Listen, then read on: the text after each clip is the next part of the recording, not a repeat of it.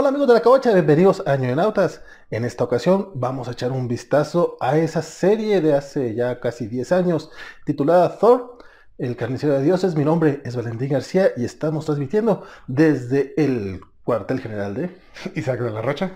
En un momento comenzamos.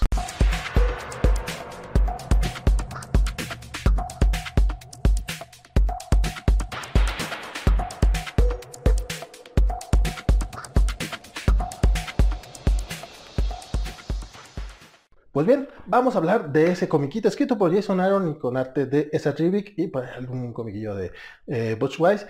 Y para eso, pues Isaac, pues tú eres el que vas a hablar de esto básicamente, así que vas. ¿Cuál es el contexto? La que se conoce como la saga del carnicero de dioses son en realidad los primeros 11 números de la serie regular de Thor God of Thunder, que apareció como parte del relanzamiento de Marvel Now allá por el 2012, después del evento de Avengers vs. X-Men, Marvel decidió relanzar toda su línea con nuevos equipos creativos, que fue uno de los relanzamientos más exitosos.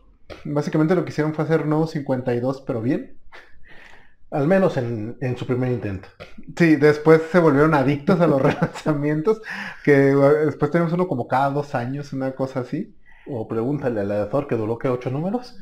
Sí, de hecho, bueno, la etapa Jason Aaron que inicia aquí eh, abarca como unos seis volúmenes porque cada rato le estaban relanzando la serie. Pero bueno, este fue el primer relanzamiento. Esta serie duró un total de 25 números. Y estos son los primeros dos arcos, pero en realidad es un arco. O sea, le tenía dos nombres porque para que fuera más cómodo venderla en tomos. Originalmente era la... los primeros cinco números era de God Butcher, el carnicero de dioses. El nuevo interludio, que era el número 6, y los siguientes cinco números era God Bomb o Bomba de Dioses. ¿Y Jason Aaron llega aquí después de... O sea, ya Jason Aaron ya tenía algo de nombre? Sí, ya tenía, si no me equivoco, ya tenía el título de arquitecto de Marvel, que fue un título mamertón que estuvo usando Marvel por esas fechas. Duró como tres años, creo. Sí, muy, muy poquito. Y ya había escrito Wolverine y los X-Men, Hulk, ya, tenía varios trabajos ahí.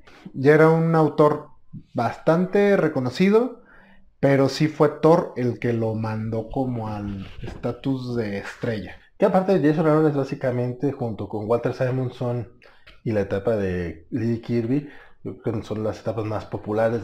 Bueno, las, las etapas este, con mejor crítica de Thor. Porque al parecer la etapa de Dan Jorgens por alguna razón es popular. Ah, de la etapa de Dan Jorgens ha habido como una reapreciación en los últimos años. Yo la vi un poco, mucho como una respuesta al, al como al Thor de Jane Foster. Yo, o sea, yo vi muchos este, artículos y todo así de, esto sí era un Thor clásico. La etapa de Dan Jorgens está bien. Yo no la he leído completa, pero está bien. Tiene muy buenos dibujantes, pero es un poco aburrida. No hace nada así muy... Pues la escribe Dan Jorgens, que esperábamos? Pero bueno. Sí, o sea, no, no es mala, pero después de como cinco números dices... Ah". sí. No, porque la de Straczynski también empezó un... La Straczynski es muy buena, pero es muy corta. Está, está increíblemente truncada. Y cae feo, ¿no? Porque, bueno, cae con Sish. Es que fue cuando se salió. Straczynski deja a Thor porque le meten a huevo el evento de Siege que consistía en bombardear el donde él estaba haciendo su serie. Entonces se molestó y dejó la serie. Llega Kieron Gillian y agarra el balón y creo que hace maravillas con lo que le dan. De hecho, logra hacer que Siege sea un mejor evento con algo de continuidad retroactiva ahí. Bueno, pero Kieron Gillian se especializa más en Johnny to Mystery y en Loki. Sí, sí, sí, pero el, pero sí fue un, caso triste porque la verdad la etapa de que iba empezando. Él está, él en algunas entrevistas mencionó que él se visualizaba durando en Thor 40, 50 números y al final estuvo creo 15. 15 nada. A mí me gustaba mucho. Y aparte de Oliver Coppel, el arte estaba bien Era muy, muy buena serie. Este, sí resultó bastante también como influyente en cuanto a la versión moderna de Thor. Pero sí, Jason Aaron es ahorita el escritor moderno de Thor. O sea, realmente desde Walter Simonson no había nadie tan influyente para el personaje. Que duró ocho años. Eh, ¿Jason Aaron? Sí, más o menos. Si juntas todos sus números son como 90, duró mucho tiempo. Bueno, es, eso es ese muchacho. Y esa remake, yo la, la primera vez que lo vi fue justamente en Thor. Él ya también tenía ratillo mm, rondando ahí las oficinas de Marvel. De hecho, había hecho una serie de Thor y Loki que se llamaba Hermanos de Sangre. Ay, de hecho se la tengo por ahí. sí. Eh, ahí es donde dibuja, también tiene ese estilo que te digo que, que en general es como muy... Bueno, al rato hablábamos de, de esa que sí, en, en, esa trae un estilo muy pintado, muy tirándole a hacer Frank, Frank Faceta. ¿Sí se pronuncia así? Faceta, sí. Claramente le tira eso, pero está muy pintado, es algo tieso. Fuera de eso, eh, hizo algunos números de Uncanny X-Force, creo que de Punisher, cosas así. Nada así como súper destacable, pero era buen dibujante. Yo sí lo ubico en algunos trabajos y tenía muy buen como storytelling y así, pues era un buen dibujante. Realmente eh, fue esta serie también la que le dio el batazo al estatus de superestrella. Que ahora ya está el lujo de aventarse de repente sus propias historias. Sacó un one shot con Conan, este, está ahorita con Kieron Gill en Eternal. sí. Bueno, la serie ya concluyó, pero me imagino que después va a tener otro volumen o algo por el estilo. Sí, ya es ahorita tío, autor superestrella de esos que Marvel le habla para cosas importantes. De hecho, él dibujó eh, la miniserie de Secret Wars del 2015. Fue este mega evento. Ah, de hecho, donde conocí a esa tribu, que ahorita que me acuerdo, fue en los Ultimates de Jonathan Hickman. Él los eh, dibuja. Oh. Entonces sí ya se convirtió en ese autor de que necesitamos, por ejemplo, Eternals. Eternals, propiedad que nunca ha pegado, o que necesitamos meterle punch, quiero en Gill en esa Trivic ya está en ese estatus que en su momento estuvieron Steve McNiven, Oliver Coypiel. Entonces sí, ahorita ya se puede, hasta se ha aventado sus ranteos contra Marvel y no, pues ya está en el nivel donde lo puede hacer. Y esta es la miniserie, bueno, la serie que, que les da de cierta manera ese, ese, estatus. Y es la razón por la que tú dijiste, si viene película de Thor, vamos a tener que hablar de esto. Sí, y porque aparte aquí aparece, bueno, debuta Gore, el carnicero de dioses, que al parecer será el villano principal en la película de Thor Love and Thunder. Yo apuesto a que no lo va a hacer. Esto va, esto va a envejecer mal. De cualquier manera, esto va a envejecer mal. Y pues bueno, este, en general ese es el contexto, pero dime Isaac, eh, a, lo mejor pues, realmente es muy, muy obvio decirlo, pero cuéntanos, eh, tu opinión, sin spoilers, de, estas, de esta serie antes de arrancarnos ya con la reseña. Así, sin, sin medir palabras, a mí me gusta un chingo este cómic, sí, un chingo. Es mi historia favorita de Thor. O sea, me gusta más que las historias de Walter Simonson y eso es decir bastante. Eh, uno de mis cómics favoritos de Marvel, me gusta muchísimo esta saga. Pero sí, específicamente los 11 números. Sí, Sí, sí, no, la etapa de Jason Aaron me parece buenísima, sí, me, gusta mucho todo, pero estos 11 números, de hecho, están un poco raros porque están un poco aparte de la etapa. O sea, en sí lo que sería la, la gran trama que escribiría Jason Aaron empieza en el número 12. Entonces, estos 11 números funcionan como una historia autoconclusiva. Me da incluso la impresión de que Jason Aaron sentía que lo iban a sacar del título o algo así. Porque la historia que termina en el número 11, ya, podrías quedarte ahí, no tienes que leer nada más. Y se ve que él quiso escribir como su gran tratado de Thor en estos 11 números. Entonces, si todo lo que hizo Jason Aaron en Thor me parece muy, muy, muy recomendable. De hecho, para etapas así de largas me parece que se sostiene bastante bien. Sí empieza a dar sus tropezones cerca del final, como les pasa a todos los que duran tantos años. Pero en general creo que se mantiene bastante bien. Pero estos 11 números sí, una chulada. O sea, yo lo estaba ahorita releyendo, era como, es como la tercera o cuarta vez que releo esta saga.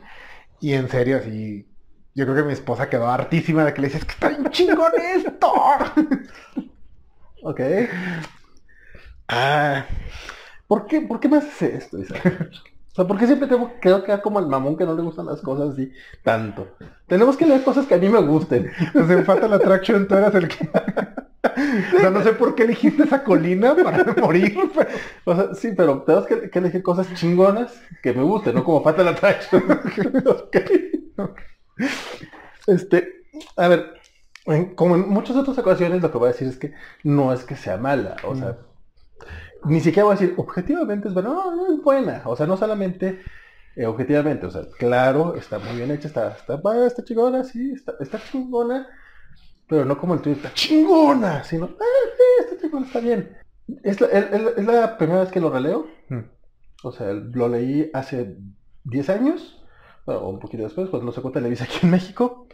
Eh, yo ah, ah, te, lo dije, o sea, yo recordaba que me gustaba, y tú me dijiste, no, no es cierto, tampoco te gustó en aquel momento. Yo, ah, bueno, reescribo mis, mis memorias, definitivamente. O sea, porque según yo traía la idea de que me ha gustado más en aquel momento. Y ahora fue así como que, pues no, está mal, pero voy a tener que hacer una confesión ante, ante ti y ante ustedes, hermanos. También es mi culpa por estar leyendo cómics a las 12 de la noche o 1 de la mañana. Pero hubo dos noches esta semana que lo estaba leyendo que me hizo quedarme dormido. En el primer número y en el tercer número. O sea, así de que huevos, se me están cerrando los ojos. A las 2 de la mañana para mí es tempranísimo. Voy a culpar a que es mucho texto y que a lo mejor no es la mejor hora para leerlo. Ya este, que ya este, este fin de semana ya lo leí de día, ya lo disfruté un poquito más. No es una lectura para antes de dormir. Eso sí se los puedo decir. Y lo, lo terminé disfrutando, sobre todo el segundo arco, la segunda mitad, que es la de más acción. Me parece que sí es una historia recomendable, o sea, también a estas alturas decir, te recomienda el, Carnicero dices creo que es como decir, eh, te recomiendo Watchmen, o sea, sí. O sea, son cómics que, ay, pues te, la agarraste fácil, ¿no? Pero aún así no, no me encanta. Mm. Valoré mucho más el arte de Seth en esta relectura, eso sí es cierto.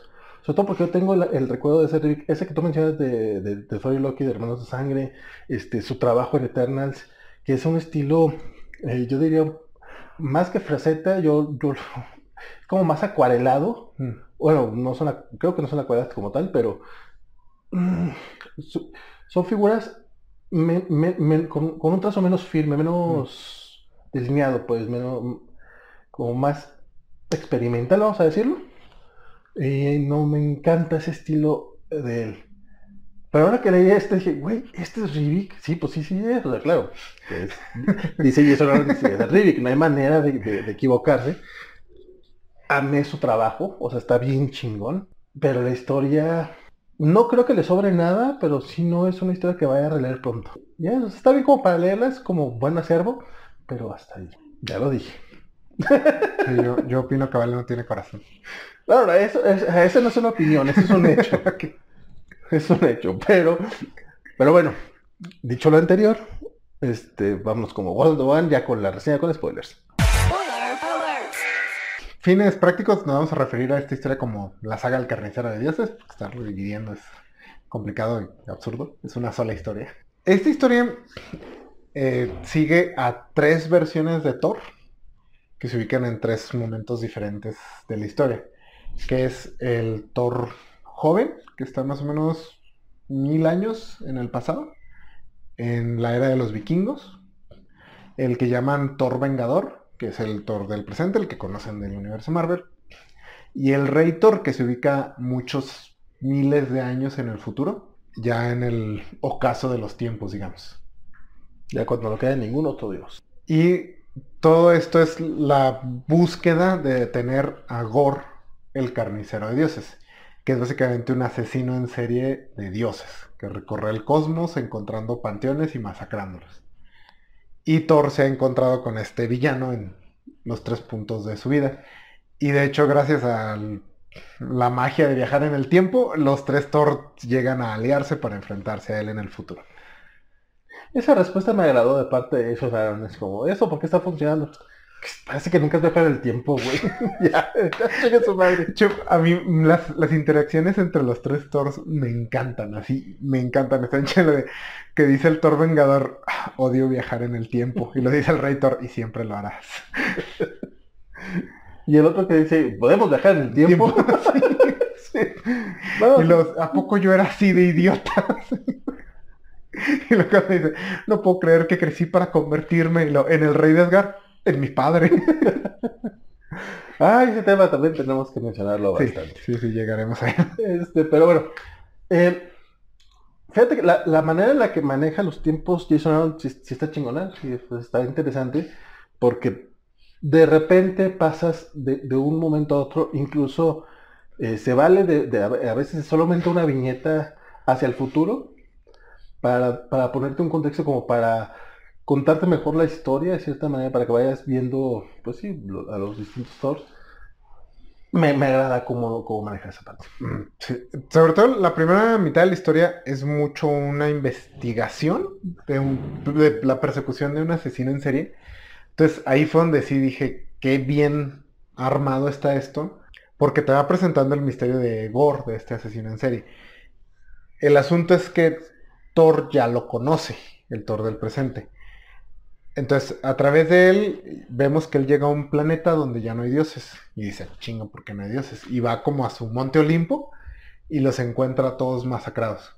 Y luego brincamos al pasado y vemos que el Thor vikingo encuentra también a un dios muerto y empieza como a ver qué está pasando.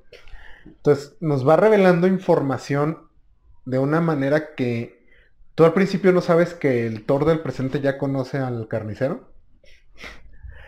Entonces nos va ah, dando las revelaciones de una manera que tú los vas descubriendo y luego ya vas descubriendo que ellos ya lo, cosas que ya saben o te va presentando información que ellos todavía no saben, bueno, que las distintas versiones de Thor no saben, que eso es muy complicado porque pues obviamente mientras más adelante en el futuro más cosas saben. Entonces creo que está muy bien armado y cómo te va eh, preparando para la llegada del carnicero, porque el primer número no lo ves. Lo ves creo que hasta el segundo o tercer número, no me acuerdo. Pero cómo te lo va, a través de las tres líneas de tiempo te va dando así como que ahí viene, ahí viene.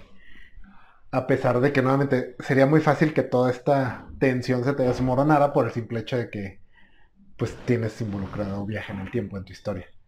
Entonces eso sí se me hizo como que está bien chingón. Bueno, que tenemos el viaje en el tiempo no lo ves sino hasta varios números posteriores. De repente nada parece que son como fragmentos de una historia que puede llevar cierta continuidad. Bueno, sí, no, no, tienes razón, no están viajando en el tiempo al principio, pero como estás viendo la historia en tres puntos en el tiempo, sería fácil que se te cayera toda la atención, porque ya estás viendo el, pues el futuro. Y en cambio no, realmente el momento donde conoces por primera vez a Gore es impactante, a pesar de que está ocurriendo en el pasado. Y a pesar de que la construcción para este momento la estás viendo en el futuro, que es donde estás viendo sus escenas de carnicería. Entonces sí, se me hace muy, muy, muy chingón cómo armó todo eso. Igor como villano es un pinche villanazo. Sí, aquí la bronca es que yo todavía no estoy muy seguro qué tan villano es Gore. Este, porque Jason Aaron evidentemente creo que, creo, que le echa muchas porras a Gore en buena parte del, cómic, porque básicamente Gore eh, se revela en el sexto número, es, esta, era una persona normal que vivía en un mundo sin dioses, en el que pues no, o, a lo mejor sí había, no, sí había dioses, sí, sí había dioses. porque eso es parte del, del momento. Pero pues como todos sabemos, este, eh, no tenemos una alerta este, atea, pero deberíamos. Este, si son ustedes muy creyentes, discúlpenme por lo que voy a decir, porque respeto las fe de los demás. Pero como ateo, como ateito furioso que soy, este, pues como cualquier dios, ficticio o no, que otros son ficticios, este, pues no te van a hacer caso a tus plegarias. O sea, vas a estar pidiendo cualquier chingadera, que, que llueva, que, no haya, que, haya paz, que no haya hambre en el mundo, este, que no se muera tu gente querida, no te van a hacer caso ningún pinche Dios. Y a Gor no le hicieron caso. Y pobre güey, le, iba como en feria. O sea, el vato vivía en un, mundo en el que los días duraban, bueno, no sé cuántos. De hecho, bueno, en el tiempo de vida de Gor nunca anocheció. Una mamá. Entonces, o sea, como había tanto calor, no crecía como nada. Entonces. No, había agua, no había lluvia. Se le mueren los hijos, se le, muere la esposa que estaba embarazada. Y todo el mundo es muy creyente alrededor de vos. todo el mundo le dice, güey, no, no, no digas blasfemias. Güey, ¿quién me va a hacer nada? Si no escuchaban mis plegarias, ¿por qué van a escuchar ahora que los estoy, este? O sea, ¿entiendes a Bueno, sí, a huevo. Y Gore se topa justamente a unos dioses que estaban peleando. Y tal le dice uno, ayúdame. Y lo, pues, ¿cómo te va a ayudar, cabrón? Sí, de hecho, Está buenísimo. Jason Aaron. No, Es- ese número, ese puro número, Chef Kiss. eh, de hecho, Jason Aaron me parece una edición muy arriesgada porque él es ateo. Específicamente es eh, misoteísta. O sea, él odia a los dioses.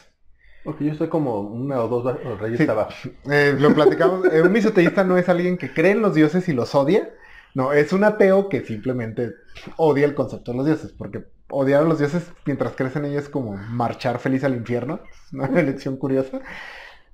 Entonces, él básicamente decidió crear un villano Ah, verde. con el que él estuviera de acuerdo. Entonces es una elección bastante arriesgada y bastante interesante.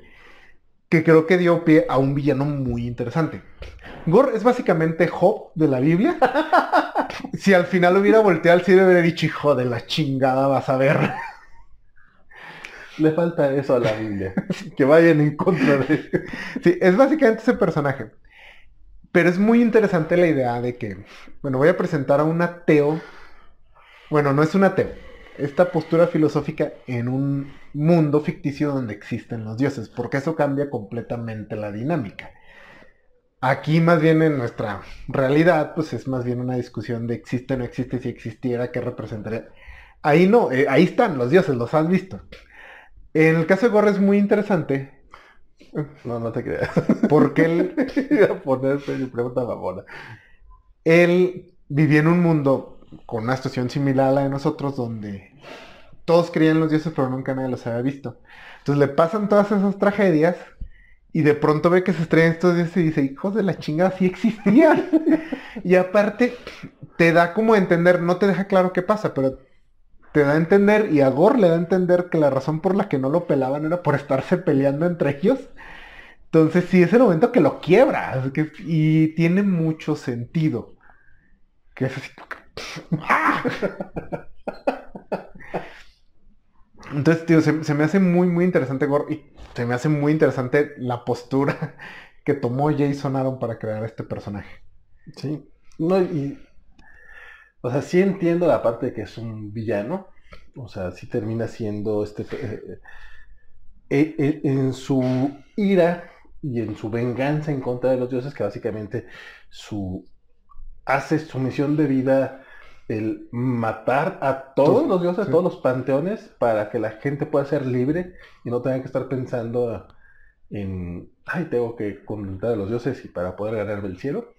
Este, co- como postura suena bastante lógica. Yo incluso podría defender lo- lo- los, ¿cómo serían los teocidios? No, teos es, eh, ¿cómo sería? Es que no es regicidio. A teocidio, el asesinato de dioses. Sí, teocidio, pero no, teo es, es religión, ¿no? Sí. Eh, bueno, eh, el asesinato de dioses, a lo mejor podría, es- podría estar atrás de ello. La bronca es que de repente si llega, obviamente, a estos niveles, mencionadas tú de asesino serial, pero una crueldad bárbara, o sea, ponles venenito o algo, no sé, pero ya ser carnicero ya implica otras cosas. De hecho, sí vemos que, que hace vari- varias chingaderas.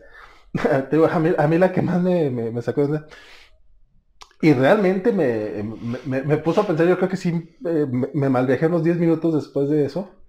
Es de- eh, este dios, pero no voy a decir el dios de qué porque es spoiler.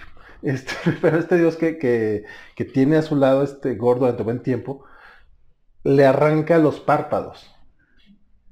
Para que siempre pueda estar viendo todo lo que está haciendo Gore. Sí, porque está torturando a sus, a sus hermanos dioses. Entonces, para que no pueda dejar de ver cómo los tortura y masacra, le corta los párpados. Eh, Sí, está súper friqueante eso. O sea, yo sí me imaginé, güey, ¿cómo estaría un, un- uno sin párpados? A mí que me gusta dormir, cabrón. O sea, sin párpados. ¿Cómo chingado te hace?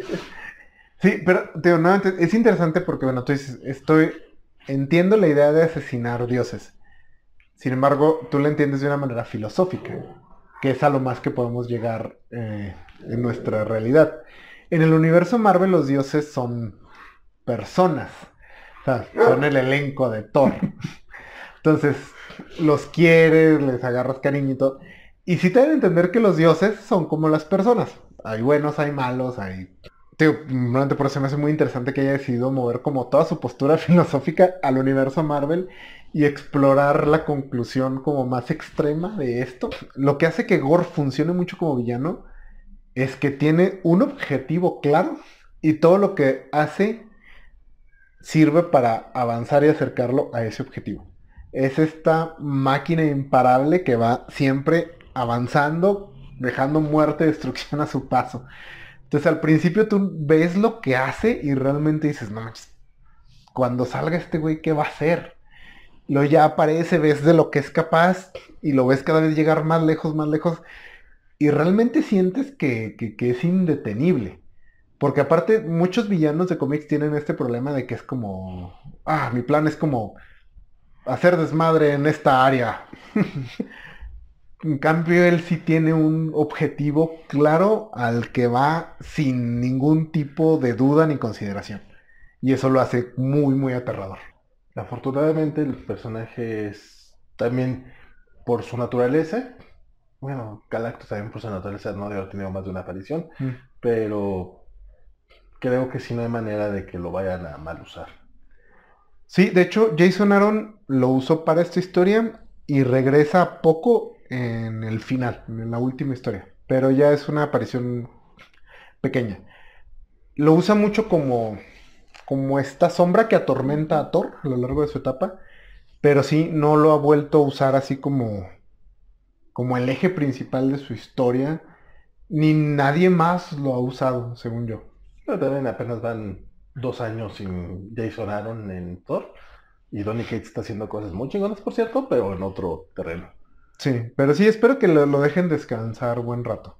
Pero sí, como dices, esta historia tuvo, aparte tiene una escala tan grande la historia que es difícil la siguiente historia. Creo que le pasaría lo mismo que a Thanos, que pasó de ser como esta amenaza cósmica que puede destruir todo a pirata espacial. Eh, eh, saltándonos un poquito ya al, final de la historia, digo, realmente ya muchos chicos con spoilers y que no, lo abarcamos de manera cronológica. Eh, también el momento final de Gore, el último número, bueno, los dos últimos números creo que son bastante, bastante buenos, justamente porque básicamente Gore se convierte en un dios, porque toma esta necroespada y bueno, ya vivió que también miles de años y mató dioses, entonces ya el güey está en, el nivel de ser una deidad. Y lo, cuando la esposa le dice eso de que ya va a ser el único dios que exista. Le dice, e-, eres el único dios digno, algo así le dice. Pues, el único dios digno de ser adorado, algo así le dice. Pues, obviamente eso le causa conflicto al muchacho. Yo no esperaba que matara a la esposa. Sí, no, y luego aparte que la mata sin ningún tipo así de, de duda ni nada. o sea, le dice eso, él está como parado así un poco lejos y le dice, ¿qué dijiste? Y se acerca y... Y ya. Sí, son como tres viñetas así y se acabó. Que ya después nos, nos revelan otra cuestión, ¿verdad? Que es este tema de que la esposa... Bueno, la esposa murió en el número 6. realmente eran nada más constructos de Sí, era tenía una esposa y un hijo. Y con en el futuro ya la necroespada es tan poderosa que tiene como todo un planeta de cosa negra. Y la esposa y el hijo son construcciones hechas por él. Pero que tienen cierta independencia.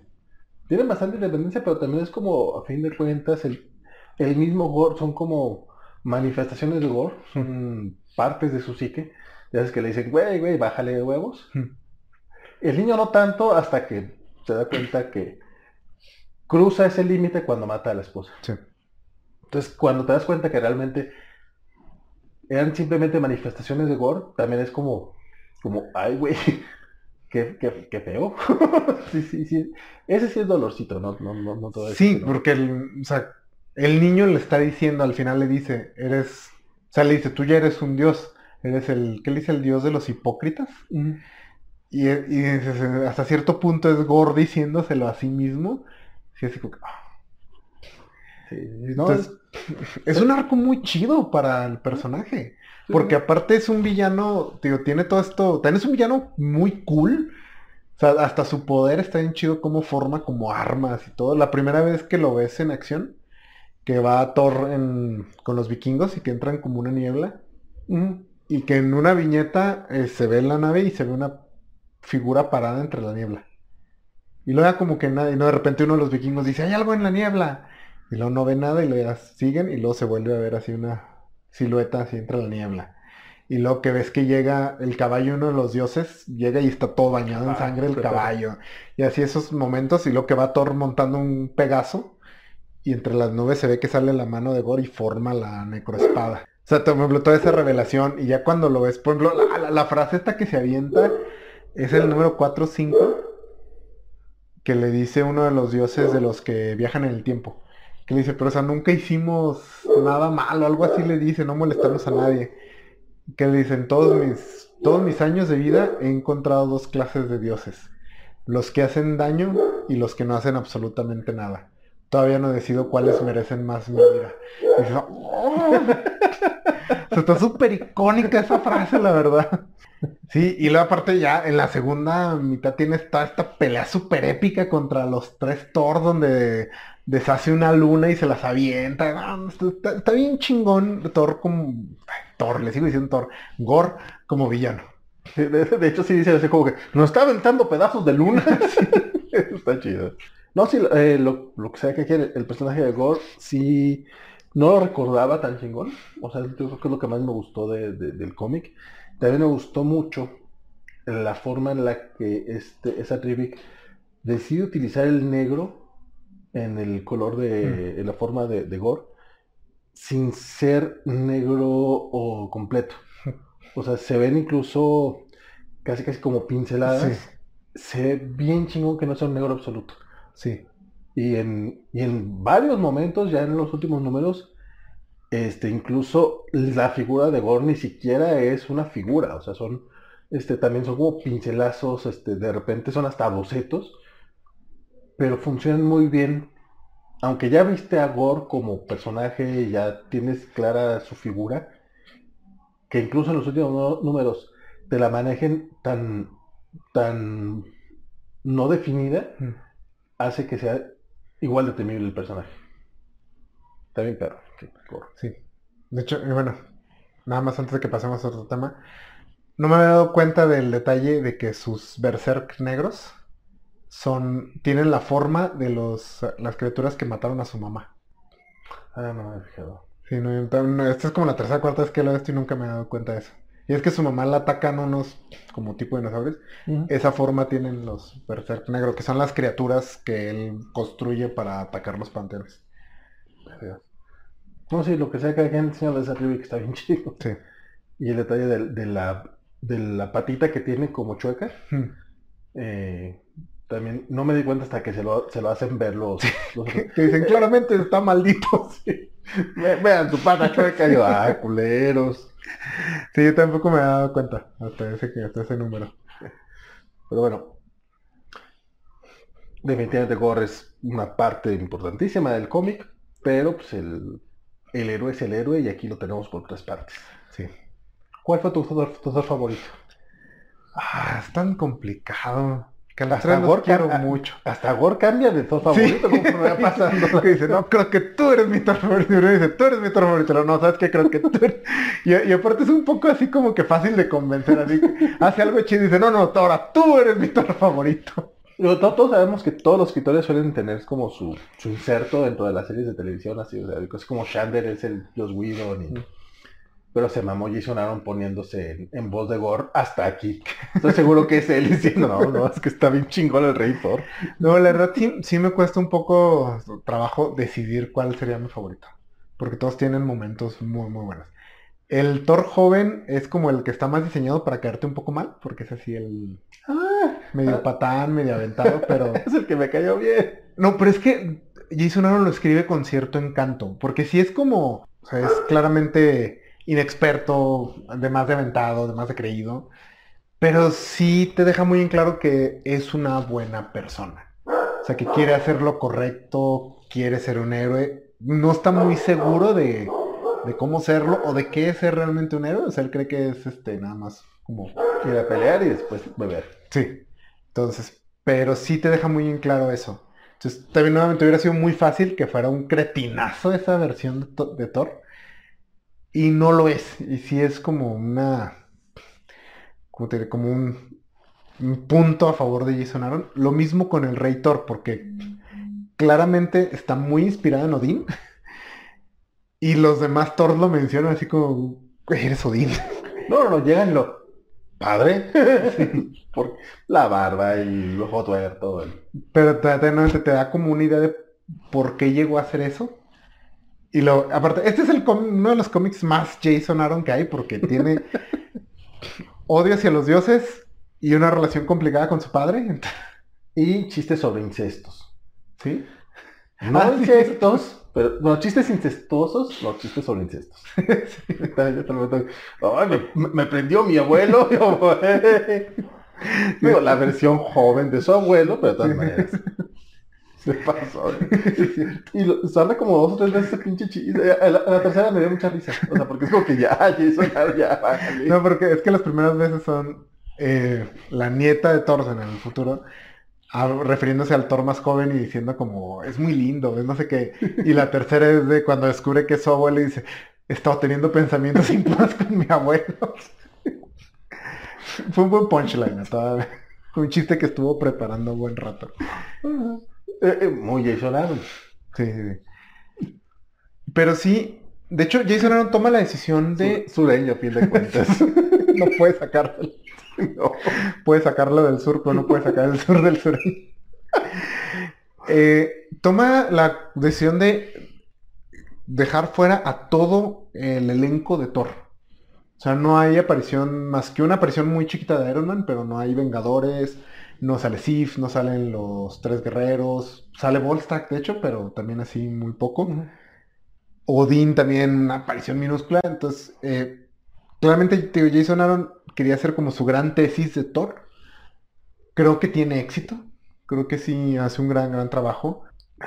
Curiosamente, yo sí soy, yo sí eh, le, hago, le hago mucho honor a mis 40 años y odio a los jóvenes. Sí, así como que, "Ah, malditos mocosos. Este, y aún así me gustó, eh, creo que mi favorito es justamente el joven Thor.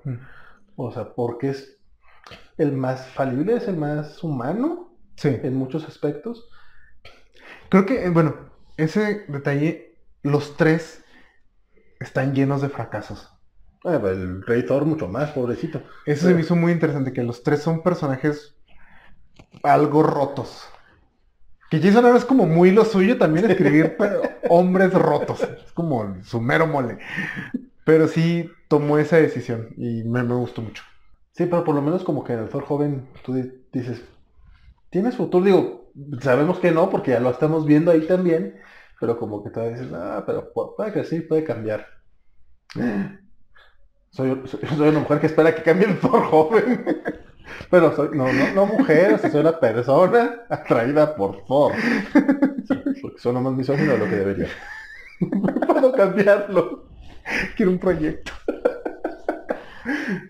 Este, aunque también es el, el- el que tiene más ese feeling eh, conanesco que te decía. Sí. Porque, pues de hecho es el que se está acostando con, con, con quien se encuentra. ¿no? Así como que, ay, manténme despierto hasta la mañana. Esa parte está muy fatal. Pero aún así como que cae bien el pinche todo, así es como que... No, y es que te- Jason Aaron toma muchas decisiones inteligentes.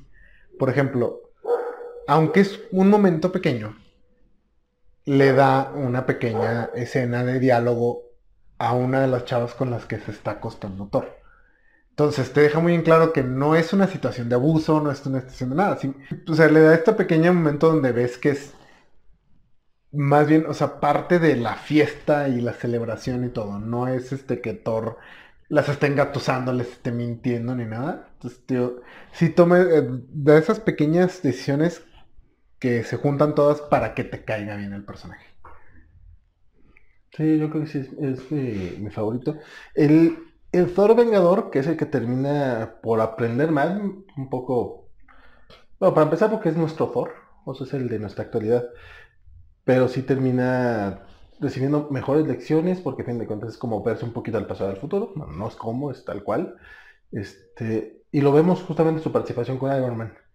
que es así de, no, espérate, güey, o sea, ya, ya enfrenté una vez a este güey solo, este, ahora no, ahora ve a avisar a los de Asgard. Que más no se queda, que también eso está chido porque nos evita este, que sea un evento, sino que sea, un, sea sobre el personaje, sobre todo. Pero sí, sí, te, te deja, sí te deja saber en esos diálogos que es un personaje que está aprendiendo. Mm. O sea, que aprende de sus, de sus errores y que aprende e incluso la, al final nos dicen que eh, olvidan tal cual la aventura, pero se acuerdan de cosas. O, sea, o sea, olvidan que se conocieron las tres versiones, pero saben que hubo algo matando dioses y que se resolvió. Y creo que lo, y, y de hecho sí, creo que sí hay tal cual una lección final que dice, no, ya este Thor hizo tal cosa. Mm, de hecho, los tres Thors aprenden algo que es también algo interesante. El rey Thor, por ejemplo, él aprende, me gusta mucho ese que dice, como que yo ya me había rendido, pero al ver tu, al ver tu, y, aparte le insulta, porque es algo así como al ver tu absurda y estúpida esperanza, algo así, me volvió a emocionar y vamos a pelear contra él. Entonces sí, aunque claramente le desespera sus versiones jóvenes, como seguramente a todos nos desesperarían, eh, si no se puede negar la chispa de la juventud, esas ganas de hacer algo y de lograr cosas que a veces de viejo, pues el mundo te quita. te pone el pie en el cuello hasta que ya dices, bueno, ya. Ahorita estoy teniendo tantos este, momentos cobachos que te llegan a la mente. ah, la juventud de hace 15 años, cuando creíamos que esto iba a llegar muy lejos. Pero seguimos con bríos. Y como bríos, y pujanzas, como es el abuelo Simpson, obviamente más pujanza que bríos, pero ahí seguimos.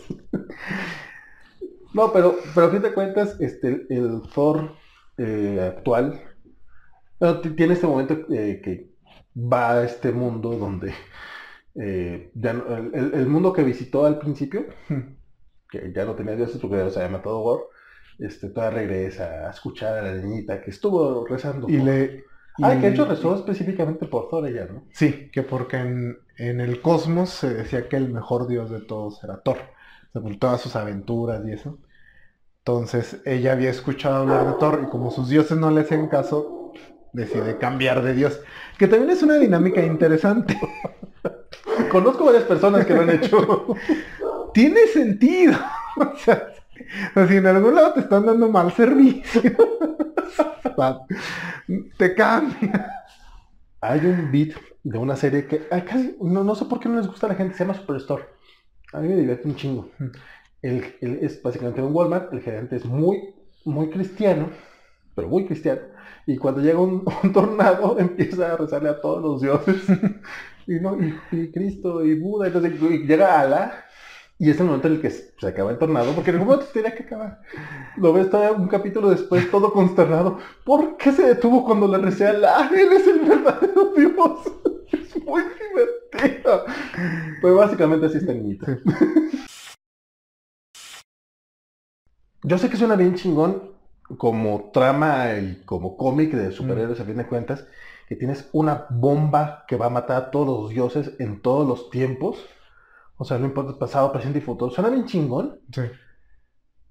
Pero de todas maneras, como, entonces, ¿en qué momento va a matar a Thor? O sea, ¿los, mata cuando nacen?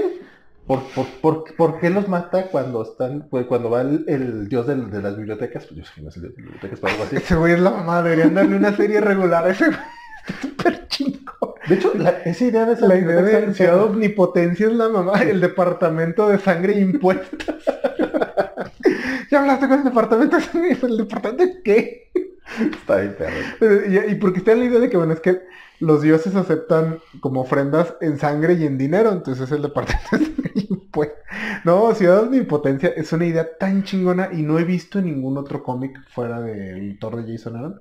Y tampoco lo usa tanto. Pero aparte, el bibliotecario es la mamá. Muy buen personaje. Pero de repente ves que pues, le da el, aneurismo como en un momento muy raro. Es como, ¿por qué no se lo dio antes? O sea, yo sé que son cómics que no me tengo que preguntar tanto, porque a fin de cuentas es para evento, es para efecto dramático. Pero ese sí es como, como ñoño, sí me quedé así como, de hecho esto está raro. Pero ya, nomás era una caja que tenía. Sí, está raro, chingón. de hecho tiene varios de mis momentos así favoritos de Thor, este, este cómic. Sí. Un momento así que hasta la fecha me, me puso la piel de gallina y las tres veces que lo he leído, o sea que eh, cuando van ya a pelear con Gore, que van los tres eh, Thors en la nave vikinga que viaja por el espacio, está chingón eso. Y que dice uno de los Thors, eh, esa frase que ya se ha vuelto como la frase ruda de Thor de tenemos que hablar, que es, bueno, en inglés dice we shall have words with thee, que es la que le dice a Ultron, por ejemplo, en, en los Avengers de Kurt Busiek y George Pérez y así. Y dice uno de los Thors esa frase. Y el rey Thor le contesta, no, ya no más palabras, a partir de ahora dejamos que los martillos hablen. Y los tres traen martillos. El Thor más joven trae un martillo de chafilla, pero, pero no, o sea, es tan chingón así, dejamos que los martillos hablen. ¡Ah! Escuché las guitarras en ese momento. Esa de las frases que traía. Y no, esa, esa frase está súper perra. El momento cuando Thor usa los dos Mjolnir para destruir la bomba matadioses, está bien chingón. Que usa los dos Mjolnir y aparte absorbe la necroespada. Perro. Y uno de mis momentos favoritos, así que, que sí dije, "Ah". ya al final cuando el Thor viejo le dice al, al Thor más joven, que le dice es que algún día aceptarás que nunca lograrás lo que más quieres.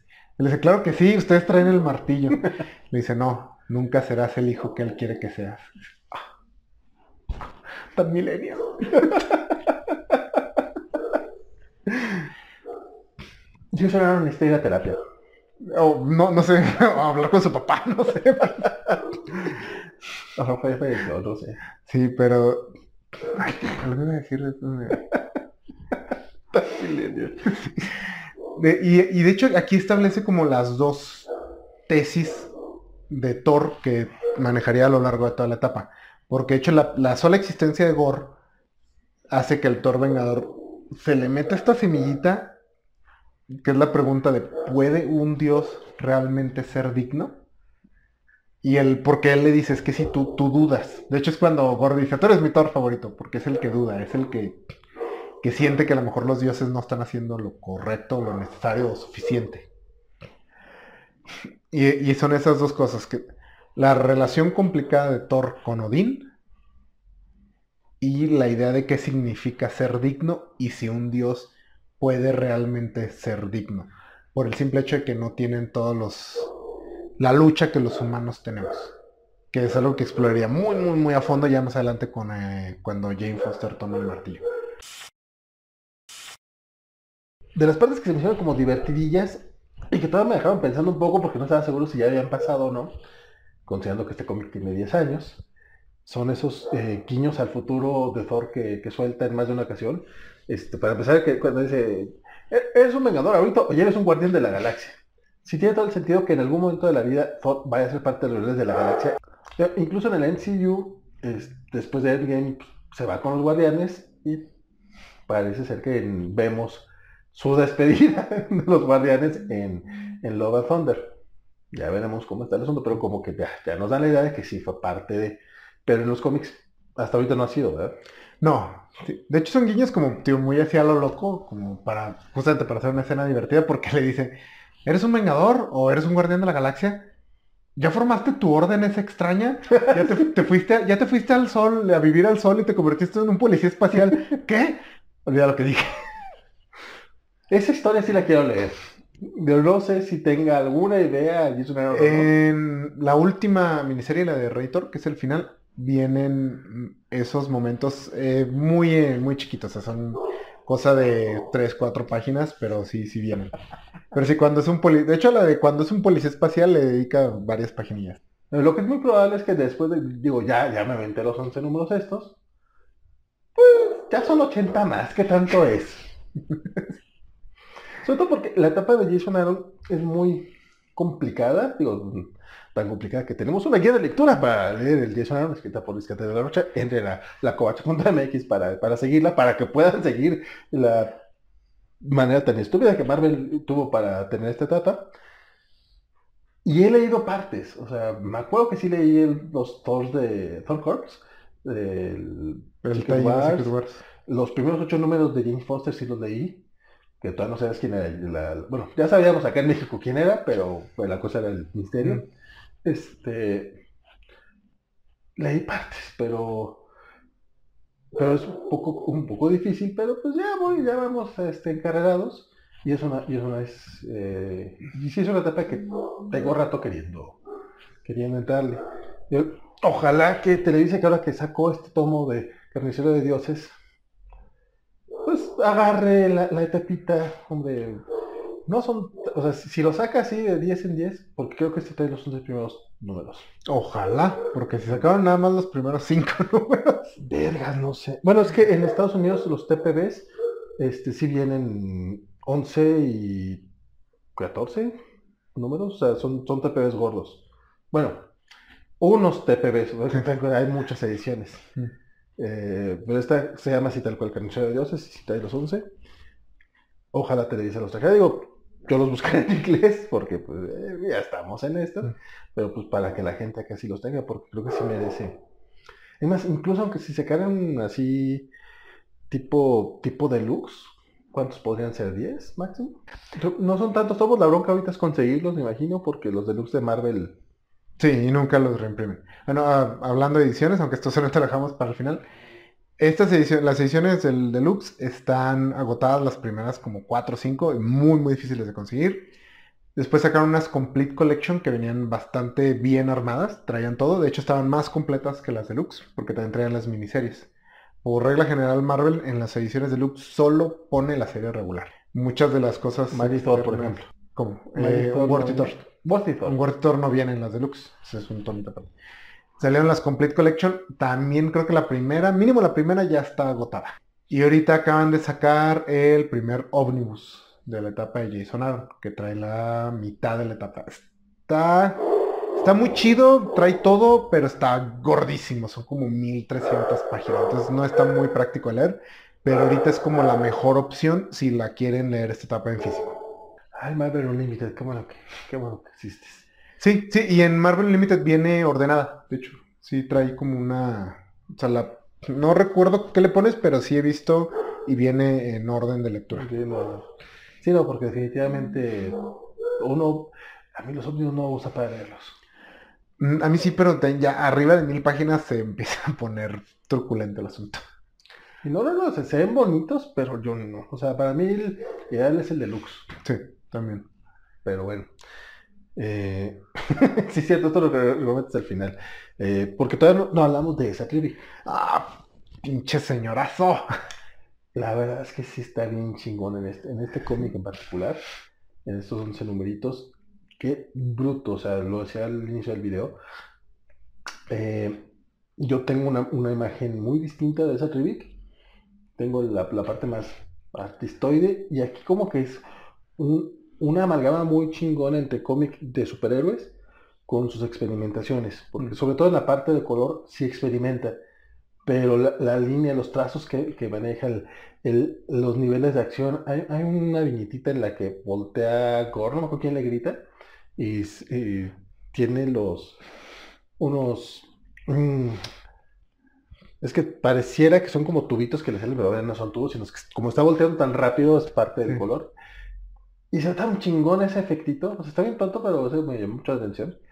Y en general, todos, o sea, el diseño de Gore, este, el diseño de los tres Thors, porque también, pues, Sí, cada uno tiene su, su esencia. su esencia y aparte, o sea, sí, o sea, tal cual puedes distinguirlos. O sea, luego tienes cómics este, dibujados por eh, Juan de las Pitas, que incluso personajes que son distintos, de repente es el mismo güey.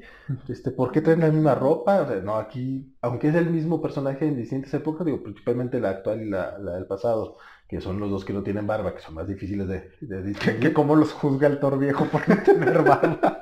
Yo también los juzgaría. No. este, muy, muy identificables. eh, y sobre todo por la manera en la que juega con los tiempos. De, de una viñeta a otra, es muy importante eso. La verdad es que chingoncísimo el trabajo de esa review. Sí, en cuanto a estética y diseño, me parece como una fusión perfecta entre fantasía, alta ciencia ficción y cómic de superhéroes, como menciona. Que esta saga en específico no es muy superheroica, es más bien como fantasía épica con ciencia ficción. Como, como debería ser Thor. Sí, sí, sí. Y sus diseños, por ejemplo, el diseño de Ciudad Omnipotencia está bien chingón. Los panteones a los que llega, hasta la bomba esta, todo, todo está bien chingón. Y sí, está súper metalero, así, la estética está súper metalero, así. Tío, todo me recordaba mucho a las portadas de discos que dibujaba Frank Frazetta. Se me olvidó el nombre de la banda para que las que los dibujaba. Pero sí tiene toda esta estética súper épica, así. Es una estética también muy viril, pero no brinca a la parodia, ¿no? No le pasa como a Rob Liefeld, ¿no? Es, este es, viril, está, pero está chingón, así. ¡ah! Ataque gratuito a Rob Liefeld, ya me ganas. Y pues bueno, no sé si hay otra, otra, otra cosa que quieras mencionar, Isaac, se me hace que lo, lo cubrimos en general, o sea, no, me, gusta cuando no contamos la historia. Creo que en esta ocasión sí se, logró la plática de chingona. Este, pero no sé, hay algo extra que tú digas, ah, es que no mencionamos esta parte. Hay un momento donde Thor monta un tiburón espacial. Eso está en chingón. Es cierto, las dos cosas son ciertas. Lo monta y está, está padre. Y no, la verdad, este, pues, amo este cómic, me gusta mucho, mucho. Entonces sí, eh, Thor es mi segundo superhéroe favorito después de Batman. Y esta historia es mi historia favorita de Thor, entonces sí, sí es un cómic que me gusta un chingo. Que les recomiendo muy ampliamente. Está muy bueno el cómic, la verdad, sí, sí, es entretenido, nada más no lo lean cuando tengan sueño, cuando estén cansados o que sea muy de madrugada, este, porque si no, sí, sí, o sea, yo no puedo negarlo, a mí dos, dos ocasiones me hizo dormirme. Este, de día lo disfruté bastante, este es, te diré que es verboso, pero tampoco es cansado, o sea, realmente, digo, al contrario de lo que pareciera, porque me dio sueño, o no, no creo que sea cansado, creo que es el tipo de verboso que necesita Thor. Hmm. O sea, le queda muy bien. Em, sobre, todo, por ejemplo, que cuando llega la verborrea luego es exposición, y creo que aquí la exposición te la da de una manera muy natural. O sea, sí hay bastante diálogo de repente, porque aparte como que el mundo es un poco grande y complicado, pero toda la exposición creo que te la van dando de una manera bastante dinámica. Este, y hasta eso, las vieras sí te van contando como una historia, mientras este, los captions, los textos, te van diciendo otras cosas. Este, en, algo que con, con es que es como que mucho es muy grandilocuente y es muy... No, y este... Es un poquito... No es la palabra exactamente, pero shakespeariano. Y bueno, ya, ya mencionó Isaac acerca de las ediciones eh, extranjeras, las ediciones originales. Acá en México Televisa eh, tuvo a bien publicarlo. Eh, afortunadamente cuando sale todo lo de Marvel Now, decidieron separar los títulos de Daredevil y Thor, porque durante un tiempo este, los tenemos como en Flipbook, a mí no me molestaba porque era la etapa de Oliver Coppel, entonces, y este, eh, Y aparte teníamos, creo que la de Brubaker, si no estoy mal. La de... Sí, la de Brubaker. Entonces, para mí eran dos excelentes cómics a un excelente precio cuando todavía le compraba Televisa. Entonces, a mí, a mí me gustaba. A mí, yo sé que a mucha gente le cagaba, a mí me encantaba porque yo, yo leo cómics más que coleccionarlos. Este, y, y, pero cuando llega el Manuel Lao, separan los títulos entonces, también le fue muy bien, creo, al, al Ford Jason sobre todo al inicio, este, porque se fue ya solito. Eh, publicaron estos números, creo que, creo, que estaban individuales. Eh, sí, todo, números individuales. Todo el carnicero de Dios, los 25 números. Después vino lo de Jane Foster, después todos los relanzamientos los estuvieron publicando. Este, hasta la Guerra de los Reinos es donde sí, de plano, ya, ya cuando deciden cambiar de grapas a TPBs, fue todo un desmadre en Televisa. Sigue siendo un desmadre, me, me parece. Sí, ahorita creo que está por salir el tomo 2 de Tony Cates y ese... Tengo el primero. La verdad es que eso lo estoy comprando nada más para apoyarlo de Tony Cates y para tenerlo. El que no colecciona, solo lee. pero pues para tenerlo así como... Pues, porque ese sí me está gustando. Eh, pero justamente el último tomo de Jason Aaron, me parece que los últimos tres. Los últimos dos o tres tomos de Jason Aaron no los publicaron. Lo cual es como, mamón, o sea, publicaste ocho años de la etapa y, te falta los, los, complementos a la Guerra de los Reinos y o el tie tal cual a la Guerra de los Reinos, porque sí publicaron el tomo del evento. Sí. Pero pues el evento, o sea, sí es de Jason Aaron, pero pues también están los números individuales de Thor. Y el epílogo a toda la etapa, que es King Thor. Así es. Entonces, pues qué triste para la gente que lo estaba siguiendo en Televisa. Y ojalá puedan retomar el ritmo con, con las nuevas series, porque la verdad es que esta de Donny Cates va muy, muy chida. Y acaban de sacar, les mencionaba hace rato, este tomo del Carnicero de Dioses. Entonces, si de repente deciden lanzarlo en tipos deluxe, tipo así, en tomos, pues ojalá, ojalá sí, porque no son tantos tomos, o sea, podrían llegar a, hacer una buena colección. Lamentablemente Televisa tampoco, parece que no se le da publicar series en tomos. O sea, salvo las series regulares, las que están actualmente, este, cuando son así, no hemos tenido etapas más que, creo que los, el Batman de Grant Morris, creo que es la única que han publicado como etapa. O sea, que, una, que regresaron a reimprimir una etapa, bueno, no, ni siquiera reimprimir, la etapa completa de un autor. Sí, yo creo que sí. Porque no recuerdo nada, ni en Marvel ni en DC como tal. Este, bueno, ok, eh, los de Vértigo. Eh, Preacher sí los publicaron en etapa, pues, pues, pues mamón que no. Y Sandman. ah, no, Sandman. Y Fábulas creo que van como el Deluxe 4. Que creo que, también estás en la cuerda floja, nunca sabes lo que va a pasar. Que eso que parte del problema con Televisa. yo también entiendo cuando las cosas se cancelan porque no venden, pero a veces simplemente no sacan los tomos. que es mucho el miedo de los que coleccionamos cómics con ellos, que de repente simplemente deciden no sacarlo, porque por ejemplo Thor sacaron el siguiente volumen, quiere decir que Thor vende. ¿Por qué no sacaste esos dos tomos? Lo mismo les pasó con Hal Jordan and the Green Lantern Corps en, DC, que se les fue el último tomo, simplemente nunca lo sacaron. Y se brincaron a la etapa de Grant Morrison. Nuevamente, si te brincaste de volumen es que está vendiendo. Entonces, ni siquiera el que un título venda te asegura que te lo vayan a traer completo. Entonces sí está complicado recomendar eh, seguir series así. Esta historia es bastante autoconclusiva. Entonces, teniendo los 11 números, el tomo con los 11 números, tienes una historia completa, no necesitas más. Si sale lo demás, estaría chingón. Pero si lo saca Televisa con los 11 números, cómprenlo. Yo diría que lo comprara pues, para ver si me convencen a la editorial para que siga teniendo más cosas. Aunque, vamos a ser sinceros, probablemente yo no lo voy a comprar en español. Pero por lo menos sí lo voy a leer. Voy a aprovechar el Marvel Unlimited y ahí me lo voy a chutar porque creo que es esas etapas que tengo pendientes. Digo, tengo muchas etapas pendientes, pero esta es una de las que sí puedo ver. Y pues bueno, con eso terminamos este, eh, esta edición especial de Nautas como dice el enano, pues realmente todas son ediciones especiales. Entonces, eh, dedicada a Thor, díganos en los comentarios ustedes qué les parece esta historia, están de acuerdo con Isaac. Este, a mí mándenme todos los tomatazos, todas las críticas, todas las ventanas que quieran. Este, o si están de acuerdo conmigo o no. Se me da difícil, la verdad. Este, para particular en esta ocasión. También déjenos en comentarios qué les gustaría que platicáramos, eh, qué idea les gustaría que lleváramos a cabo para el próximo, bueno, no el próximo, pero ya estamos pronto a llegar al, programa número 50 de Nautas. Entonces díganos qué les gustaría que hiciéramos. Nosotros ya tenemos una idea, probablemente nos iríamos con esa, pero estamos abiertos a sugerencias. Isaac, últimos comentarios. Eh, nada, le dije todo lo que tenía que decir. Anuncios parroquiales, redes sociales que no tienes. Pues no, nada, me encuentran aquí en Nautas. Últimamente he estado participando bastante en Cobachando. Yo, todo está preparado para un programa especial de Thor conmigo y con Lenano, que somos ambos muy, muy fans del personaje. Y pues por ahí me Perfectísimo. Este, y mi nombre fue Valentín García. Espero que lo siga haciendo las próximas que nos veamos. Sigan añadiendo y estamos aquí en la cocha. Adiós.